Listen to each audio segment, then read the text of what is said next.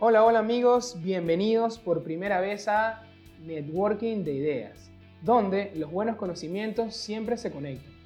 Yo soy Ramón Márquez y junto a mi compañero Andrés Urquiola estaremos hablando sobre el emprendimiento y el desarrollo profesional. ¿Han notado cómo las personas exitosas siempre tienen un modelo a seguir?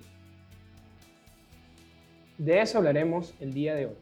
Cuando hablamos de mentores, podemos pensar en muchas personas, figuras, políticos, cantantes, deportistas.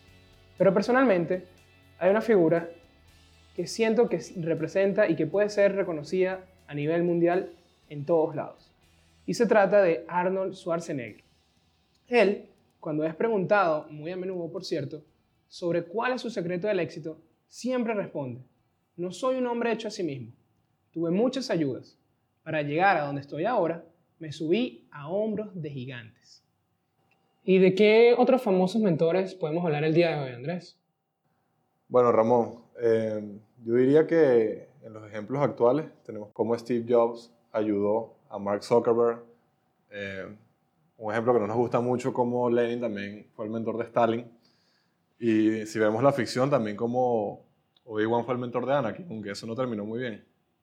Sí, bueno, ahí desde casos de la ficción hasta la vida real, ¿no? Pero antes que hablemos de casos, creo que quisiera saber qué es para ti un mentor, porque veo que hay muchos tipos de mentores, hay diferentes definiciones, y es importante que definamos para nosotros qué es un mentor. Yo creo que un mentor es alguien que te guía en la vida en general. Eh, depende cómo tú lo enfoques. Puede ser un mentor en tu carrera, puede ser un mentor en tu escuela, pero sin duda es alguien con el que compartes valores y que va a ser tu luz en el camino. Pero tienes bien claro que hay una diferencia entre mentor y un modelo a seguir, ¿verdad? La verdad no. Bueno, en ese caso, para mí personalmente es importante tenerlo claro. Cuando una persona es un mentor para ti, normalmente hay un establecimiento de una relación personal y va ligado a tus aspectos operacionales. Es decir, una persona que te va a ayudar a cumplir con una tarea, desarrollar un proyecto, o lo vemos muy, mucho también en los proyectos de grado, cuando una persona va a realizar una tesis, un trabajo, a diferencia de lo que puede ser el role model. Un role model lo vemos más como el aspecto eh, final, el aspecto que uno quiere en objetivos, en metas. Es esa persona de, que nos moldea, por su mismo nombre que dice, y nos indica un camino a seguir, a dónde quiero llegar, qué quiero ser y bueno, qué quiero, qué quiero con mi vida, ¿no? Sin embargo, personalmente pienso que el mejor mentor es aquel que tiene las dos características, ¿no? Que es alguien que, que te inspira, pero que también puedes trabajar de la mano con él y te enseña paso a paso cómo realizar las cosas de la mejor manera. Eh, sí, yo también coincido con eso y creo que muchas veces un mentor también es una persona que ya recorrió el camino que tú quieres recorrer o que está en un lugar al que tú quieres llegar también. Eh, yo diría que también es una persona que te puede como apadrinar haciéndole cuña a la película o a la religión católica. Y creo que inclusive antes de las redes sociales los mentores eran los verdaderos influencers. Sí, podría ser así. Pero bueno, salvando el caso, ambos tienen beneficios. Y de eso, tenemos que definir bien claro también que hay beneficios para los dos. En una relación de, mentorship ideal, no solo la persona que es mentoreada va a tener beneficios, sino también el mentor tiene que ser beneficiado, porque si no, ¿para, ¿para qué va a existir esa relación? ¿Tú qué opinas que puede ser la relación, los beneficios que puede obtener un mentor eh, de, su pupilo? Bueno, yo creo que hay veces en las que, por más que una persona sea experta en un tema o tenga muchísima, muchísima experiencia, eh, necesita otra opinión y con el tiempo, tanto el mentoreado como el mentor van estableciendo muchísima confianza. Y hay veces en las que el mentor va a necesitar una opinión que esté poco sesgada. Sí, puede pasar. Pero hay que tener claro que ambos ganan en networking. Es lo más importante que puede pasar en una relación de, mentorship. Claro, cuando existe la relación. Porque si tienes un mentor inspiracional, probablemente no lo conozcas en vida, a pesar de que te puedas guiar por su vida, sus acciones y su forma de pensar. Bueno, creo que el, el networking lo, da más que todo el mentor. El mentor va a hacer que el mentoreado llegue a industrias, llegue a personas o inclusive llegue a lugares físicos que normalmente la persona sola no podría. Eh, también creo que el en este caso, ya pasando a la parte de lo que ofrece el mentor al, al mentoreado, eh, tenemos lo que es el apoyo en general, tanto emocional, tanto inclusive también económico. Eh, da un feedback que no es el feedback que te puede dar tu mamá o te puede dar un amigo. Este es un feedback que va a ser duro, pero es el que necesita la persona. Y creo que lo más importante es que todo esto es gratis. O sea, al final el mentor puede ser un consultor que no te está cobrando en dinero, sino él está cobrando en satisfacción personal. Sí, bueno, eso de ser gratis va entre comillas porque ahorita vemos una creciente fama de mentores online y, y, de personas que se ofrecen para ayudarte a cumplir algo por un pequeño costo, ¿no? O inclusive alto. Una, una práctica bastante común actualmente. Que eh, personalmente creo que podemos dedicar un episodio completo debatiéndonos si realmente vale la pena o no. Pienso que también el mentor, aunque no es lo común, también como mencionas, puede, puede beneficiarse de un networking con la persona puede estar ayudando a una persona a crear su propia empresa y posteriormente puede obtener un puesto en esa empresa o, como bien lo mencionas, quedar como el consultor, el asesor de, esa empresa una vez que la empresa ya sea desarrollada. Y llevándolo a la práctica, es importante saber dónde podemos encontrar un mentor y cómo elegir el adecuado. Yo creo que el mejor mentor no es aquel que te da las respuestas, sino es aquel mentor que te enseña cómo es el proceso, te lleva de la mano y te, define cómo él tomaría las decisiones, las decisiones correctas, si él estuviera en tu misma situación. Vemos muchos mentores que simplemente quieren resolver las preguntas por su pupilo y realmente eso no lleva a un proceso de crecimiento que es lo que buscamos en una relación de mentor ideal. Entonces, no sé tú qué opinas de, este tema, ¿cómo lo ves tú? Bueno, yo creo que tal cual como lo dices tú, el mentor es el que te va a educar de una manera socrática, es decir, haciéndote las preguntas para que tú consigas la respuesta. Eh, si me preguntas dónde puedes conseguir un mentor y, cómo elegirlo, yo creo que el primer lugar para, para mirar es en tu propia familia. Eh, Ese es un buen consejo. Particularmente, eh, mi primer mentor siempre ha sido mi padre y creo que para mucha gente también puede ser un hermano mayor.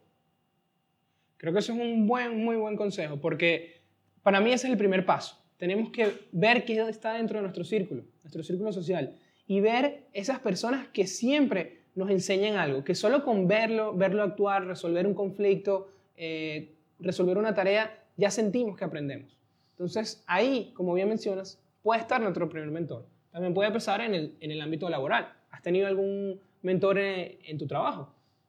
Sí, siempre he tenido la fortuna de tener eh, superiores o jefes, por decirlo así, que, que me han hecho las preguntas a las cuales yo he conseguido algunas veces las respuestas eh, en distintos ámbitos jerárquicos dentro de las organizaciones. He tenido mentores que han sido presidentes, he tenido mentores que han sido tal vez ejecutivos medios, pero creo que es esencial, sobre todo cuando estás en tus primeros pasos laborales, tener a alguien que te guíe.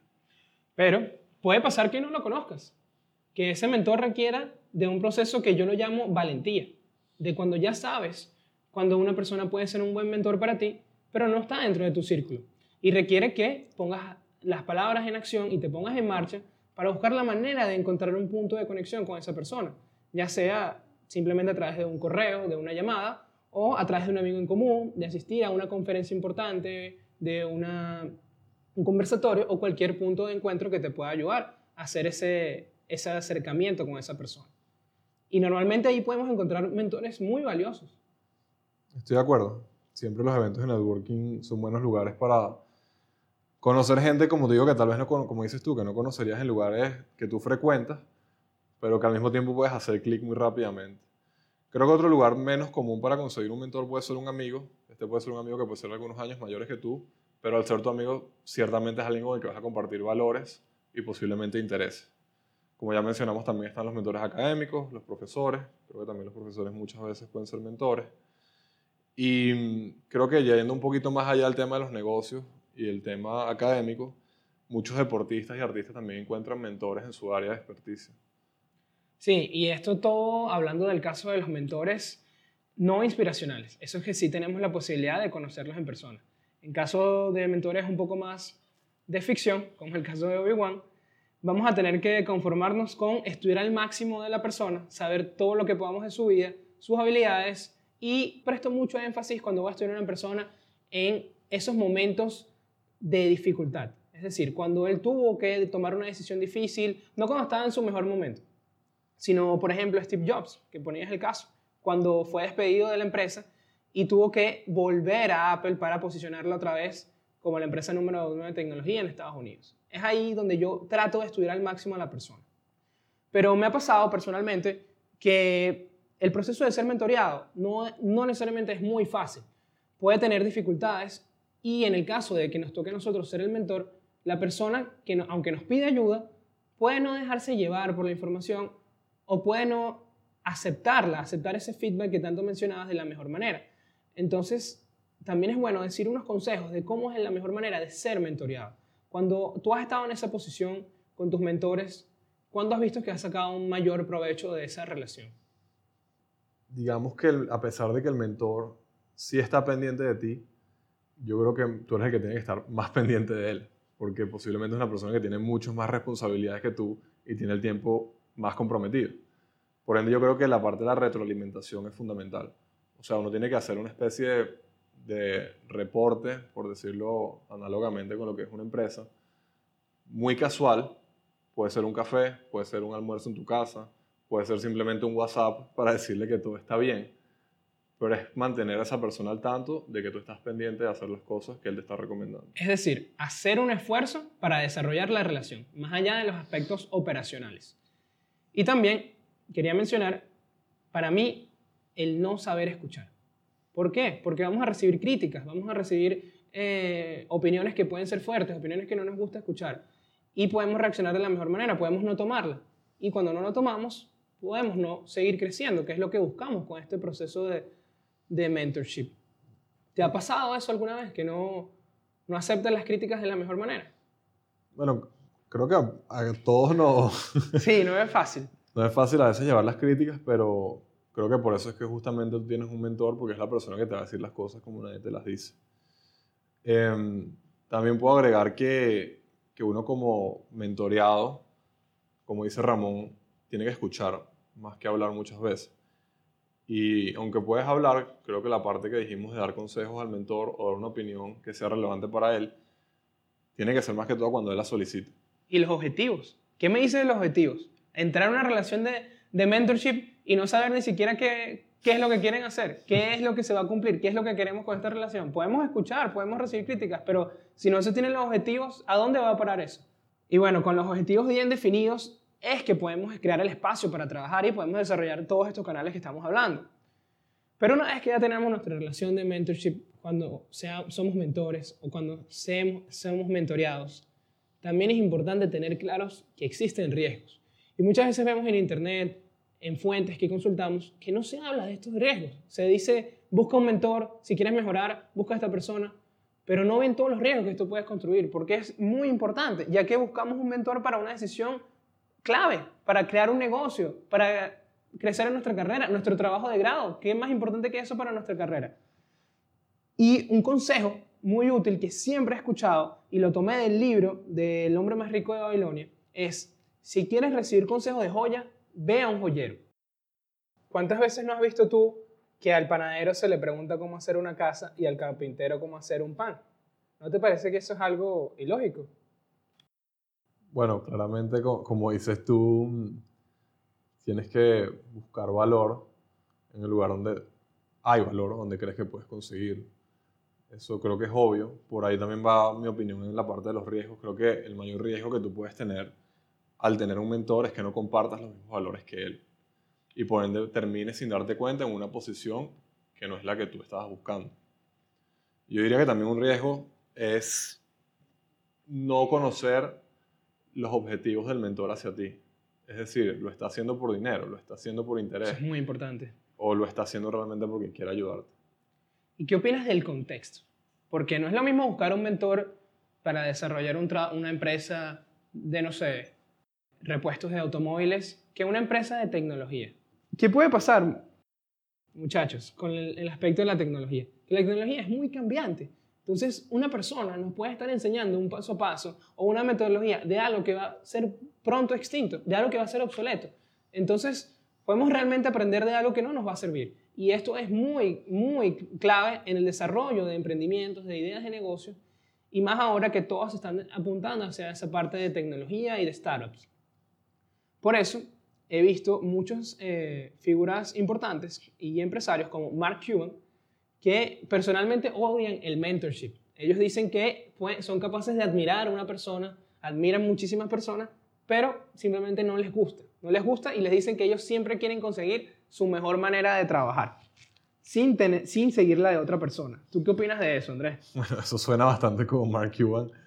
Em, yo creo que uno, o sea, el que busca encuentra, el que quiere tener un mentor, lo, probablemente lo, lo va a conseguir y simplemente el que no quiere no lo tendrá ya.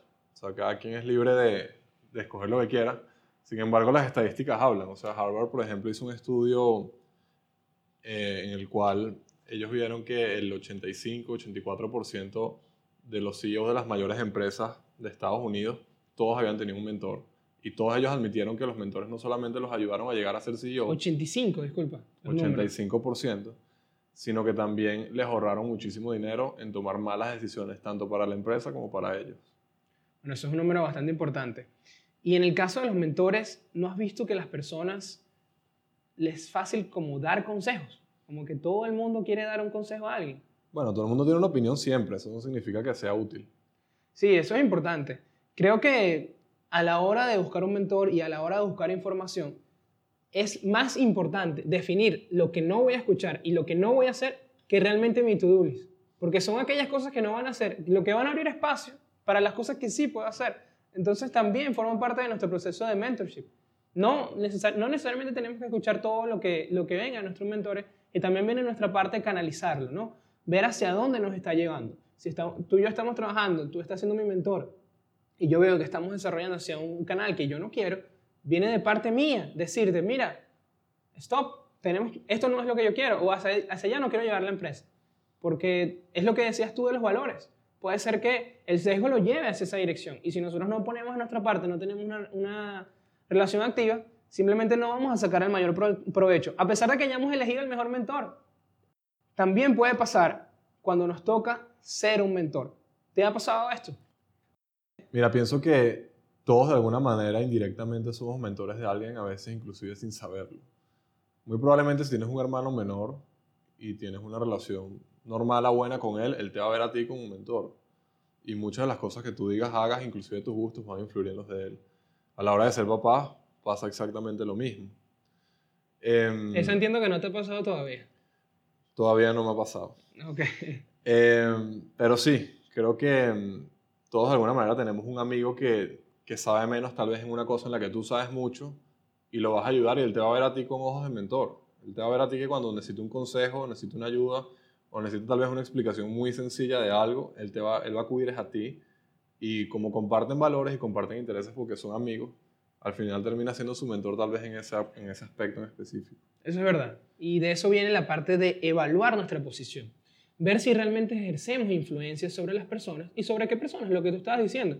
Si yo entro en mi círculo de amigos, yo tomo decisiones que el colectivo sigue, realmente yo puedo estar en esa posición de ser mentor y entender las responsabilidades que eso lleve. No puedo aconsejarle de mala manera o con mala intención, siendo que una persona que, si yo le digo que tome esa decisión, probablemente la vaya a tomar, ¿no? Es importante también estar consciente de esa responsabilidad. Para mí fácilmente te digo que hay tres puntos claves para ser un buen mentor. Así de simple, tres nada más. Y el primero es saber escuchar, lo que venimos hablando todo el episodio. Si no se escucha a la persona, ¿cómo yo voy a saber cuál es tu problema? si no lo he escuchado, si ya una vez me dices una sola cosa y trato de hacer un diagnóstico, si ya quiero encontrar la solución, probablemente no vaya a definir el problema realmente, no vaya a hacer el levantamiento de información correcto. Y también entra el tema de la honestidad, los valores, dentro de ese aspecto. El segundo, saber cómo dar un feedback. Esto me pasa muchísimo, que no, no, no es tema de honestidad, es tema de que no queremos ir muy fuerte con la persona, no queremos ser muy contundentes, no queremos lastimarlo de cierta manera, pero no terminamos dando la información que la persona necesita. No somos honestos, no decimos lo que realmente tiene que cambiar, no hacemos esa crítica constructiva. Y eso va a hacer que no llegue a cumplir sus objetivos. También teniendo en cuenta que un mal comentario puede que desmotive a la persona, ¿no? Es esa delgada línea entre cumplir objetivos y cubrir las relaciones personales. Es, algo complicado, pero de cierta manera sale naturalmente, ¿no? Tenemos que ser capaces de dar ese feedback positivo de la mejor manera. Y lo último es mostrar compromiso. ¿Cuántas veces hemos visto mentores que no tienen el tiempo para ser mentor? Que se ofrecen, no, yo te ayudo con esto, claro que sí, este es mi campo. Es el experto en el área, es el mejor. Pero no tiene el tiempo, no tiene el tiempo para ti. Y eso es importante. Si no tienes el tiempo, no puedes ser el mentor de esa persona. Si tu amigo constantemente, el caso que me planteas, constantemente te pide consejos y tú tardas dos semanas en responderle los consejos, ¿realmente crees que puedes ser el mentor de esa persona? Yo no lo creo. Entonces, para mí son esas tres. Saber escuchar, saber cómo dar un feedback y mostrar compromiso hacia la relación. Lo que pasa es que con la última que tú mencionas, la mentoría más que ser algo, un título de nombre, es algo que pasa de hecho y de manera natural. Entonces, más allá de que una persona, muchas personas tienen que te van a ayudar, al final la persona que te ayuda es la que termina siendo el mentor. Y... Sí, no es tan fácil, no es tan fácil porque realmente si elegimos la persona correcta, probablemente sea una persona ocupada, ¿no? Dependiendo del contexto que, que queramos nuestra relación de mentorship.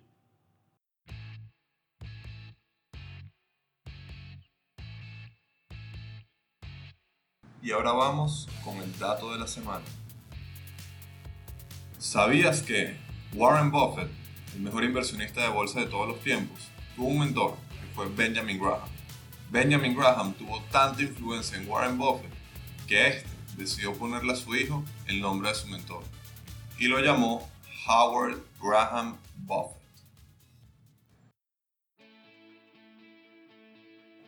Y bueno, eso ha sido todo por el día de hoy. ¿Qué les pareció? Recuerda, no olvides seguirnos en nuestra página de Instagram, arroba val y nuestra página web val-university.com, donde podrás disfrutar de contenido exclusivo sobre este y los próximos episodios. No olvides comentarnos también qué temas quisieras que discutiéramos en la próxima oportunidad. Y esto fue todo. Networking de Ideas, donde los buenos conocimientos se conectan.